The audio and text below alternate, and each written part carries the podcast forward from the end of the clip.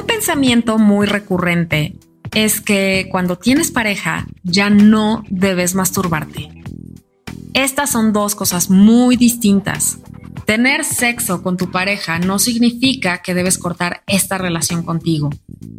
En la actualidad, todavía hay personas que no tienen este contacto con sus cuerpos porque están esperando encontrar el amor de su vida. Y está bien esperar encontrar el amor, pero no esperes que esa persona encuentre exactamente lo que te gusta si tú no te has tomado el tiempo para explorarte. Aparte, mientras esperas encontrar el amor, algo tienes que hacer, ¿no? Vele avanzando y aplícate. Hicimos una encuesta en donde la pregunta detonadora fue, ¿qué mitos conoces acerca de la masturbación de la vulva o pene? Quédate para escuchar cuáles son algunos de estos mitos. ¿Alguna vez has sentido un hangover? Pagar el precio de una resaca nunca fue tan placentero. Estás a punto de vivir una sesión intensa de estímulos auditivos que te llevarán al clímax. Vangover.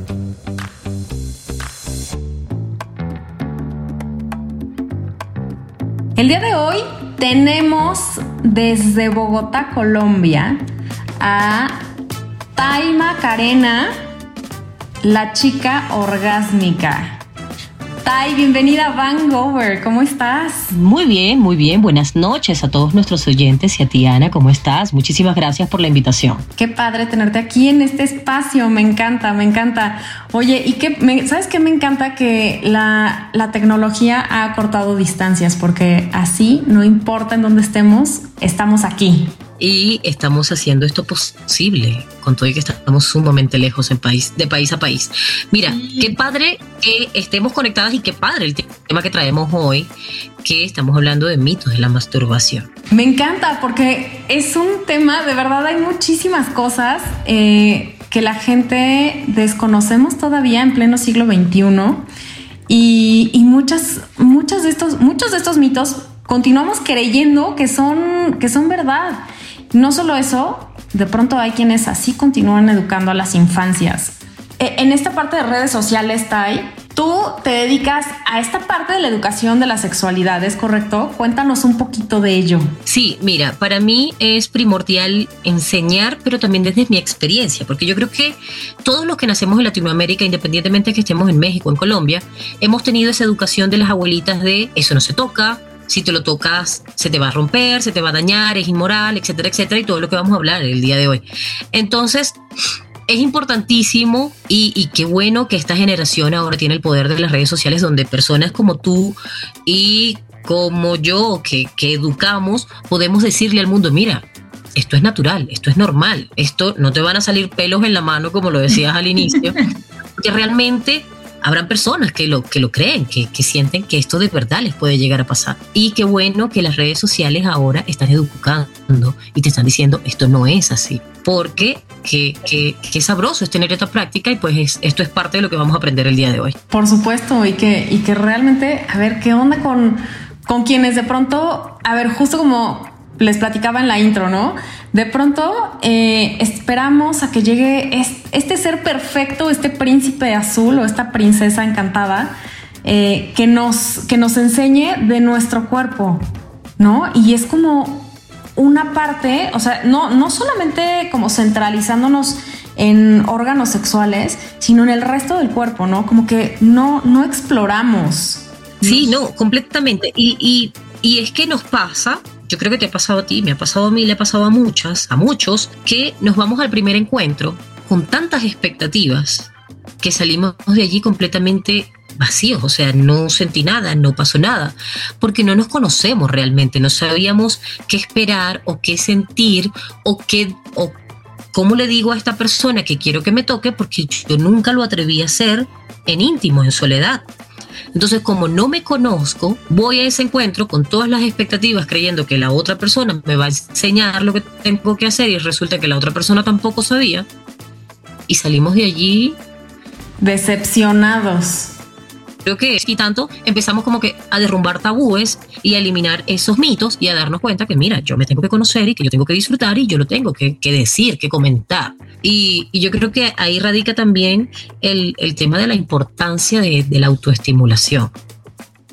Por supuesto, fíjate que creo verdaderamente con así como cuando elegimos, a ver, me parece que a la edad en la que elegimos una carrera eh, somos aún un tanto inmaduros, ¿no? Pero justo conforme pasa el tiempo y entonces aprendes como amar esta profesión, amar tu carrera, amar lo que haces, es porque vas conociéndola, ¿no? Porque vas conociendo todo esto, en qué consiste. Vas haciendo como este estudio. Aquí en, México, en algunas carreras, y bueno, en muchísimas partes del mundo, ¿no? Eh, se requiere hacer una, una tesis, que es como esta investigación de algún tema en específico, y entonces te adentras en el tema y entonces comienzas a apasionarte del tema y a explorar más y más y más, y entonces te vuelves un experto en el tema, ¿no? Te apasiona el tema. Creo que mucho de lo que sucede con el cuerpo o lo que no sucede con el cuerpo es justo esta investigación, esta exploración. Y creo que de pronto tendríamos que hacernos y que volvernos expertos en el cuerpo. Sí, yo creo que nos saltamos la etapa de la tesis. Cuando estamos en nuestra intimidad, nos saltamos la etapa de la tesis y nos vamos directo a la práctica. Y ahí es donde empezamos a fallar, porque no tenemos esa, mira, esto, esto. Cuando uno estudia, en la universidad, aquí, aquí en Colombia también se hace, en Venezuela, que es de donde es mi país, cuando uno hace tesis, uno aquí agarra todo lo que aprendió y lo empieza a amasar de tal manera que cuando yo me gradúo y voy a la práctica, soy un gran profesional. Nosotros en la sexualidad nos saltamos la tesis y nos vamos directo a la práctica y encontramos vacíos porque es que no sabíamos qué teníamos que hacer. La educación en Latinoamérica en habla hispana. Bueno, en Latinoamérica creo, en Europa es un poquito más avanzada en cuestiones de sexualidad, pero en Latinoamérica es completamente eh, carente y es triste. Es triste porque nosotros nos vamos a sexualidad sin esa tesis en la que, mira, yo voy a disfrutar de mi sexualidad desde mis primeros encuentros, porque tenemos muy poca experiencia en todo, en todo el ámbito de la palabra. Sí, por supuesto. Déjame contarte algo, así, a manera de chismecito. Este, yo me acuerdo que cuando la primera vez que yo viví un orgasmo tenía seis años. Me acuerdo que estaba yo regresando, o sea, mi mamá nos había ido a recoger de, la escuela y yo estaba cansadísima, ¿no? Llegué cansadísima, imagínate, ¿no? Preescolar, ¿no? Terminando preescolar. Estaba seguramente cansada de hacer este, bolitas de plastilina o alguna cosa de esas. Y entonces me fui a acostar al sillón y entonces quedé así como de lado y no sé, al momento de levantarme hice como, como este movimiento. Dije, ay, no sé qué pasó. Y entonces me volví a acostar y me volví a levantar y así sí, sí, sí, un rato, porque aparte mi mamá nos habló ya para comer, alguna cosa así. Y entonces, sabes, yo tenía como esa sensación de tiene que ser rápido porque no me pueden cachar. ¿Por qué? No sabía. O sea, tú sabías, no, no sabías lo que estabas haciendo, pero sabías que no te podían, no se podían dar cuenta de lo que estabas haciendo. Claro, sí, no sé por qué, porque la verdad es que mi mamá siempre fue muy abierta en cuanto a la educación de la sexualidad de, nosotros. Nosotros somos cuatro hijos, ¿no?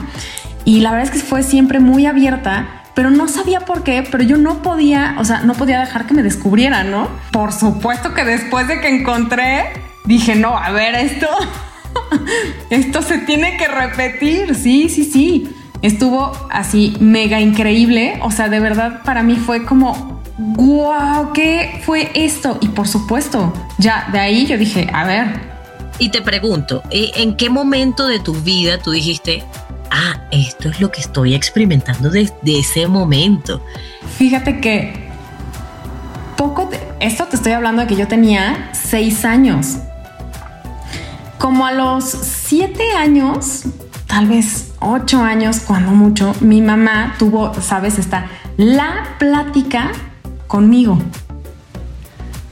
Te digo que mi mamá era... Eh, sí, no, no, no es como muy frecuente encontrar personas que, o sea, o esperan hasta que llega la menstruación o la espermarquia, pero pero no a esa edad tan temprana, ¿no? Entonces mi mamá ah, llevaba un libro increíble de Myers, creo que se llama Brian Myers, algo así.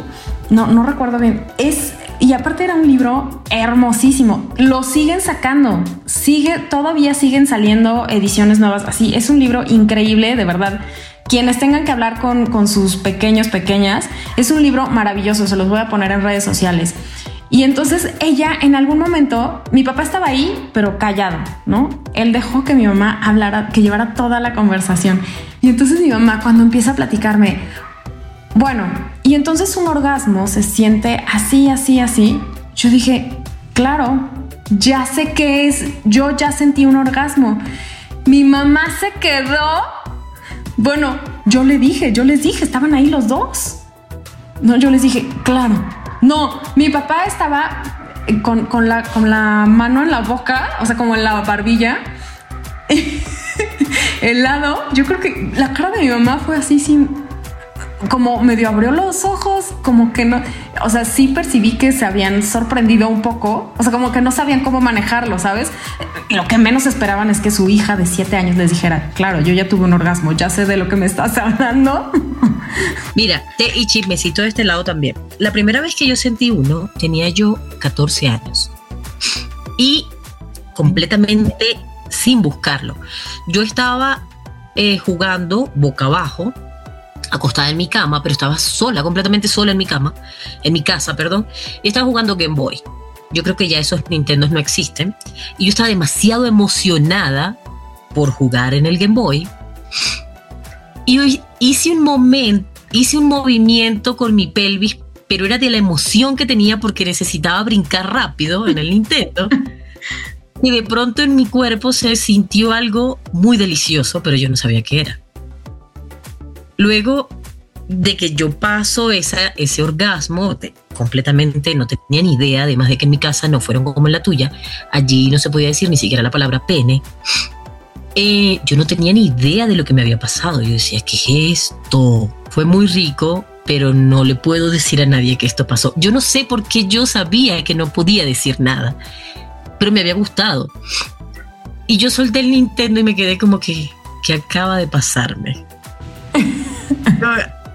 es muy raro y lo quiero. Y ustedes tienen. En mi vida, ni siquiera en mi página, yo he contado esto. Tienes la primicia. Ay, muchas gracias. Pero me parecía, o sea, yo sabía que no podía decirlo y yo creo que nunca lo dije. Bueno, lo, lo estoy diciendo por primera vez, ya tengo 35 años, pero yo sabía que no lo podía decir. No tengo ni idea de por qué sabía que no lo podía decir, pero sabía que me había gustado. Y fíjate que fue tan, tanta la falta de educación sexual que hubo en mi casa que tuve fijación de método, de encontrar orgasmos a través del frote del clítoris, pero boca abajo, frotando el clítoris. Y era la única manera en la que yo obtenía los orgasmos hasta los veintitantos de mi vida, porque hice una fijación de método, pero fue ese choque de acabo de conseguir algo que me gustó mucho, pero no lo puedo decir, por la falta de educación. Yo creo que fue por la falta de educación. Tú que eres la profesional en el área, sabrás manejarlo mejor que yo. Van Gogh, el orgasmo auditivo que te dará la mejor de las resacas. Probablemente no, no te acuerdas, no, yo no me acuerdo que en algún momento me hayan dicho a mí como eh, no te toques ahí. No, seguramente en algún momento lo escuché de, mi abuela, no, no, sé si de mi mamá, pero seguramente en algún momento lo escuché y eso fue lo que, al menos pienso que lo que quedó en, en mi cabeza para no permitir, o sea, para sentir como esa culpa, ¿sabes? Porque, porque nunca, a ver, nunca, yo creo que hasta ahora lo platico con mi mamá y, ahora ya hasta vibradores nos regalamos y sabes, así. Pero, pero, nunca, o sea, en ningún momento, digo, cuando tuve siete años, ¿no? Que fue que le dije, no, sí, yo ya, yo ya lo sentí, pero no, yo pienso y, lo asocio así, ¿no? Como en algún momento yo seguramente escuché como, no, lo, como, no te toques ahí, no sé si a mí o a alguien más, porque aparte está esta etapa de los tres, de los dos, tres años en donde por supuesto que hay una respuesta sexual y si te tocas, pues claro que, que, existe, ¿no? Que existe esta lubricación y esta erección. Entonces no sé si en ese momento sabes, te quitan la mano y entonces asocias que no está bien, que tocarse los órganos sexuales no es correcto, ¿no? Yo lo, asocio y lo, asumo con eso. Y es que, eh, aclarándole a nuestros oyentes, el clítoris, su única función es brindar placer y él no envejece. Entonces, así tú tengas seis, como en tu caso, o tengas 90, si tú lo estimulas, él te va a brindar su respuesta porque es la respuesta para, para la que él está en tu cuerpo. Pero qué increíble, de verdad, qué increíble. Ahora estoy como que mi hija tiene ocho años. ¿Será? No le puedo preguntar, pero será. ¿Qué cosa? pero bueno, continuemos. ¿Qué otros mitos te dijeron por allí? Ay, son unas cosas de verdad maravillosas. Y la verdad es que me encanta, me encanta que de pronto como que la gente se, se suelte porque bueno, porque sabemos y estamos que estamos en la, en la seguridad de nuestras redes sociales y del anonimato. Aquí hubo alguien que me preguntó, bueno, pues ya que abriste el tema de masturbación, ¿cuántas veces es normal hacerlo? Bueno, eh, eh, uno de los, de los mitos que se tiene es que si lo haces muy seguido, o vas a tener eyaculación precoz, o vas a tener disfunción eréctil, etcétera, etcétera, o te va a causar una adicción. Pero pues vamos a responderle esa pregunta. ¿Cuántas veces? Yo creo que siempre y cuando no afecte tu vida, exacto, tu vida laboral, tu vida social, porque puedes hacerlo eh, no sé, tres veces al día, probablemente, no digo, no sé, ¿no? Por decirles algún número, pero tres veces al día y, siempre y cuando sea como en, o sea, que no te quedes en casa masturbándote y, dejaste de ir a trabajar y de producir y de hacer como estas cosas, ¿no? Sabes que yo conocí un caso de alguien que estaba en la computadora de su trabajo y tenía que parar su trabajo, encerrarse en el baño, hacer lo que iba a hacer y volver a salir porque sentía como que no funcionaba. Y cuando pasa esto, epa, ahí hay que alertar. Algo me está pasando, necesito ayuda profesional o... Eh, pero es bueno que te des cuenta. O sea, si tú estás saliendo de tu rutina normal porque es necesario, en el caso de esta persona, dejó de trabajar porque sí o sí en ese momento debía hacerlo y no era que estaba recibiendo un estímulo, entonces allí es cuando se, empiezan a presentar problemas. Pienso que hablar de normalidades de pronto como que nos encasilla, ¿no? Sí, eh, yo creo que la palabra normalidad en sexualidad no encaja. Sí, sí, porque lo que para totalmente. lo que para ti o para alguno de nuestros oyentes es normal, para mí puede sonar demasiado fuerte y viceversa. Entonces la normalidad, la palabra normalidad en sexualidad debería eliminarse. Por supuesto, sí, sí, me parece que es, eh, es muy subjetivo. Yo no daría como un número, más bien yo diría, si no afecta tu, tu vida, tu día a día, dale, ¿no? Y también si detectas que lo estás haciendo como para liberar ansiedad y que lo haces como frecuentemente, que, que, detectas, ¿no? Como bien decías, cuando detectas que hay ahí como alguna emoción, alguna sensación que, estás tratando de liberar a través de la masturbación, entonces es un momento en donde pondría yo un, foco, ¿no? Como atención. Sabes que uno de los mitos que más se conocen en, en ese tema de la masturbación es que esto es una práctica para personas solteras si tú estás en pareja, no deberías masturbarte, porque si lo haces, muchas personas se sienten como que me está traicionando, me está siendo infiel. Con todo y que es un acto de su propio cuerpo, pero esto lo pueden llegar a pensar. Lo pueden llegar a, pensar, lo piensan, porque me lo han dicho. Sí, sí, sí, totalmente. Y, bueno, aquí creo que entra otro tema que, híjoles, es bien interesante. Me parece que es eh, objeto de otro podcast, pero el tema de la infidelidad, ¿no? ¿Quién es? O sea, ¿cómo conceptualizamos la infidelidad? Porque justo puede ir como desde la masturbación hasta, este, no sé, este, sextear con alguien.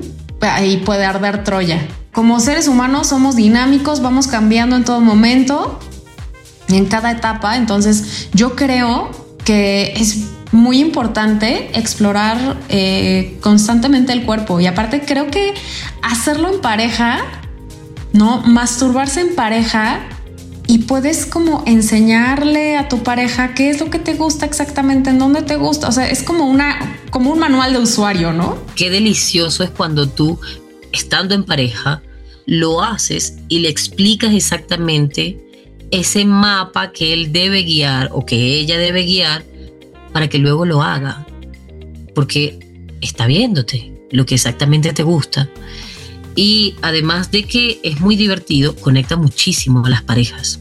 Eh, pero también es válido hacerlo en solitario. Sí, por supuesto, creo que también es muy necesario y es parte de conservar esta individualidad aún estando en pareja. Mi esposo hoy me decía casualmente, bueno, eh, voy a subir, eh, me masturbo y bajo. Y yo listo, que te vaya bien. Cualquier cosa me llama si necesitas una mano. Yo sé que me lo está diciendo en juego, pero en, la relación él sabe que tiene completo, completa libertad de poder hacer esto. Y claro, me tomó mucho tiempo normalizarlo, entender que esto es una práctica normal, es como estas erecciones nocturnas, que también son otro tema de conversación. Ahora es como que, sí, tú tienes tu espacio y yo también tengo mi espacio. Por ejemplo, en estos días él me decía, es que estoy buscando un video, me prestas tu celular para buscar un video porno para poderme masturbar. Le digo yo, sí, claro, mira, yo tengo suscripción en Pornhub. Y él, ¿qué? Entonces, esto es algo muy divertido de pareja. Algo que va no solo para parejas, para hijos, va para todos. Cuando tú le prohíbes a alguien hacer una práctica, esto no quiere decir que lo va a dejar de hacer. Lo van a hacer ahora a tus espaldas porque saben que no es de tu agrado. No es lo mismo que sentarte y entender el punto de vista de la otra persona y pues buscar un punto medio si es de tu completo desagrado. Pero cuando tú le prohíbes a tu pareja, es que está prohibido en esta relación que tú te masturbes porque si no vamos a terminar. Él lo va a seguir haciendo, pero tus espaldas. Y es peor porque ahí sí se pueden llegar a desencadenar problemas. Esto no quiere decir que como se lo prohibiste va a desaparecer por completo del encuentro. Sí, por supuesto, que es esta creencia sumamente frecuente que existe, ¿no? Entre más oculte yo información a, mi hijo o hija, eh, más atraso este primer encuentro con su sexualidad, ¿no? Que es totalmente, es justo, totalmente lo contrario. No hay, eh, no hay manera de, de retrasarlo, simplemente se va a seguir, se va a continuar buscando y se va a hacer a escondidas, ¿no? Entonces creo que no hay, eh, no sé, no hay nada mejor. Yo también tengo a mi, a mi pequeño y creo que no hay nada mejor que poder comunicar, también buscar como al, nivel eh, de la edad, es decir, de, eh, de, la etapa en la que se encuentren para poder comunicar y poder hacer, aquí sí voy a utilizar como normalizarlo, como para no patologizarlo.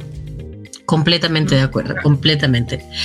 Ana, te pregunto, ¿cuándo una masturbación nos puede llevar a una adicción? Porque sabemos que hay personas que, sí, que en efecto pueden llegar a ser adictas de una masturbación, pero ¿cuándo? Mira, definitivamente esta persona tiene una adicción con esto. Creo que cuando, justo lo lo platicamos hace un momentito, cuando dejas, cuando ya no puedes eh, llevar a cabo actividades. Es decir, necesito buscar un trabajo, pero me quedo encerrado. Eh, sí, voy a hacer como que busco un trabajo, pero, ¿sabes? Paso un número de horas aquí adentro de, de mi habitación masturbándome o bien físicamente ya también lo puedes percibir si ya tienes laceraciones en la piel había una, una, imagen muy simpática que salió eh, en, el, los primeros días de pandemia, ¿no? Decía día 5 y, la cabeza de un ganso desplomada, ¿no? Yo creo que esto es una de las prácticas que más se hizo en pandemia, porque aquí estábamos todos, Dios mío, necesito liberar. Fíjate que me, me pude percatar que en personas con vulva hay menos personas que, escribieron, menos, menos mitos probablemente, pero me parece que son los más fuertes, ¿no? Porque justo una, una, mujer fue quien puso masturbarse es sucio e inmoral, ¿no? Y que creo que va muy asociado al conocimiento del cuerpo, al autoconocimiento, a, a este primer orgasmo que creo que ahora se ha acortado un poco esta brecha porque en estas nuevas generaciones, en esta generación Z, por ejemplo, ya obtienen información así, ¿no? Platicábamos la semana pasada, así, al alcance de un clic, ya tienen esta información y si no la, si no se las dan los papás o los cuidadores, obviamente ellos la van a buscar rapidísimo. Ajá, exacto. Entonces, esta parte de la inmoralidad en la, en la masturbación. Qué fuerte, ¿no? Pero si supieras que, y yo lo viví en mi, en mi educación, para mí era inmoral si una mujer lo hacía, pero si mis hermanos, hombres los dos, lo hacían, era completamente natural. No, bueno, si hasta competencias hacen, ¿no? O hacían. A ver, ¿quién llega más lejos? De verdad que es increíble increíble cómo, y, no solamente en eso, en todo, en el ámbito en general. Para mí era malo, para mí era pecado, para mí era peligroso, para mí, etcétera, etcétera, pero para el varón era completamente normal. Y, y esto era una de las cosas como que, pero ¿por qué él puede tocar su pene constantemente y yo no puedo tocar mi vulva? O sea, es mía, no le estoy haciendo nada, daño a nadie pero eh, forma parte de crecer en este tipo de familias con, con estas creencias tan fuertes de, después que la mayoría hemos tenido. Familias como las tuyas privilegiadas, de verdad. Ah, yo creo que tiene muchísimo que ver con, como con la formación hasta de, de, los abuelos, ¿no? Bueno, el papá de mi madre era, era enfermero militar y entonces, ¿sabes? Eh, las explicaciones que les daba a sus hijas, ¿sabes? Ya, él era el que hablaba con sus hijas, ¿no? Y, les explicaba, mira, ya va a llegar la menstruación y, les hacía dibujos del útero y de lo que pasaba con el útero. Yo creo que viene un poco de ahí. Eh, nunca fueron tan, tan, tan religiosos, entonces, este, creo que por eso ese era el problema. En mi familia eran muy religiosos y chismecito, chismecito. el, cuando yo le digo a mi abuela, abuela, ¿cómo hiciste para tener ocho hijos? Y ella me decía, yo le hacía un huequito en la sábana. No. Y por allí, te lo juro, y ella decía, y por allí pues hacíamos lo que íbamos a hacer. Yo tenía 16 años, yo decíamos, hacíamos lo que íbamos a hacer, supongo que algo pasaba por ese huequito. Exactamente yo no sabía qué pasaba, pero pues ella me decía que hacía el huequito. Ocho hijos en esas circunstancias misteriosas. en ese huequito. En ese huequito. Eh, yo creo que ellos probaban todos los huequitos menos ese, pero años de años, no, mentira, meses después me pongo yo a revisar unos documentos de mi abuela y me doy cuenta que consigo el acta de nacimiento de mi primer tío y el acta de matrimonio en el que ambas cosas tenían tres meses de diferencia. Ok, o sea, tu tío era tres mesino. Tú te casaste en julio y tío nació en septiembre. Esto, ¿por qué pasó esto? Reventé una bomba. No, bueno, sí, sí, sí. Porque nadie en la familia sabía ese secreto. nadie había sacado cuentas de que están cumpliendo 50 años de casado y tío también está cumpliendo 50 años de vida. Entonces, claro. Yo reventé una bomba en el que mi abuela me dejó de hablar como por dos años después. ¿En serio? Decía, pero para haber hecho un huequito eran muy picarones con esos huequitos de soltero. Entonces, yo creo que era más de la doble moral que venía mi familia arrastrando y pues llegó también a afectarme a mí indirectamente. Pero yo después me di cuenta que ellos eran hasta peor que chica orgásmica actualmente. ¿Cómo dirías o cuáles son los, los cinco beneficios que nos da la masturbación?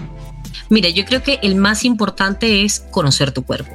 Ese es vital, porque de ahí tú haces el mapa de lo que te gusta. Conocer también tus frecuencias, porque de esta manera tú vas a saber si te gusta rápido, si te gusta lento, si te gusta fuerte, si te gusta suave, o cuándo te gusta qué. Eh, otro de los beneficios sería conectar contigo mismo, también pudiera ser uno, como que mira esto y aceptarlo, esto es lo que me gusta, esto es lo que yo quiero y pues lo acepto así.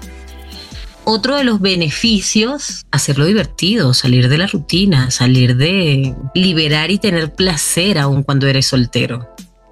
Yo he tenido largos, y, no soy de tener sexo casual, y he tenido largos periodos de soltería en los que mi mejor amigo era mi mano y cualquier cosa que se me atravesara.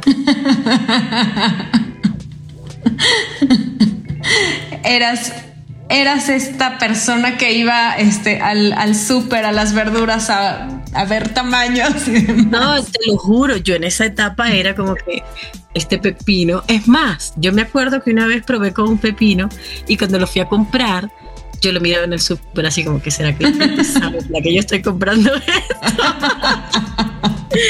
Ay Dios.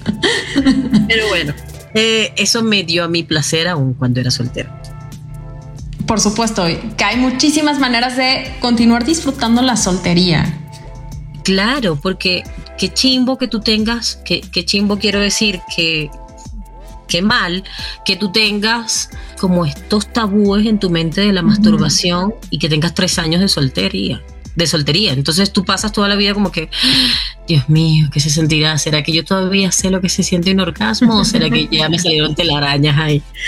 Entonces, pues, qué, qué chévere que existe la masturbación para las personas solteras y para las personas que ya están en pareja también. Y ya llevamos cuánto? Cuatro mitos. Yo creo que otro mito es diversificar tus encuentros, porque un día lo puedes hacer con tu almohada, otro día lo puedes hacer con juguetes, otro día lo puedes hacer con la cara de tu pareja, etcétera, etcétera, etcétera. Claro, que, que bueno, yo los dejo porque ya, como que esto ya. Entonces le digo, necesito que me prestes por favor tu lengua, sácala, ponla así, te quedas tranquilo que yo voy a hacer el resto. Chica orgásmica, por favor, compártenos tus redes sociales en donde podemos seguirte, ver todo tu contenido. Cuéntanos. Me encuentran en todas las redes sociales como chica-orgásmica. Allí van a poder sentirse, eh, yo siempre les digo, se van a reír mientras aprenden, porque lo hago desde el humor y desde como yo me siento identificada porque lo viví, entonces desde ese punto lo expreso y la gente conecta mucho con eso. Entonces, desde todas las redes sociales, chica-orgásmica. Síganla, por favor, chequen todo su contenido, porque aparte, déjenme decirles que ella es guapísima. Por favor, chequen sus redes sociales. El contenido que tiene es maravilloso, de verdad. Qué placer orgásmico tenerte aquí. Muchísimas, muchísimas gracias muchísimas gracias a, ti por, invitarme y a todas las personas que llegaron hasta el final, escuchando chismecitos y riéndose con todas nuestras anécdotas y, y vivencias y mitos locos que la gente todavía cree. Sí, por supuesto. Así que mi recomendación para quienes nos escuchan es obsérvense, conózcanse, libérense y mastúrbense, por favor con lo que usted quiera. Es muy amplia la sexualidad. Ana, muchísimas gracias por la invitación. Encantado. muchísimas gracias a ti, Tai. Hasta pronto. nos queda otro encuentro porque ese tema de las infidelidades se puso caliente. Sí, sí, es un tema súper amplio. Tenemos, sí, necesitamos otro. Un segundo con Tai. Bueno, un, besote para ti y muchísimas gracias por acompañarme. Un beso para ti y un beso para todas las personas que nos acompañaron el día de hoy. Muchísimas gracias, chao. Van Gogh. El orgasmo auditivo que te dará la mejor de las resacas.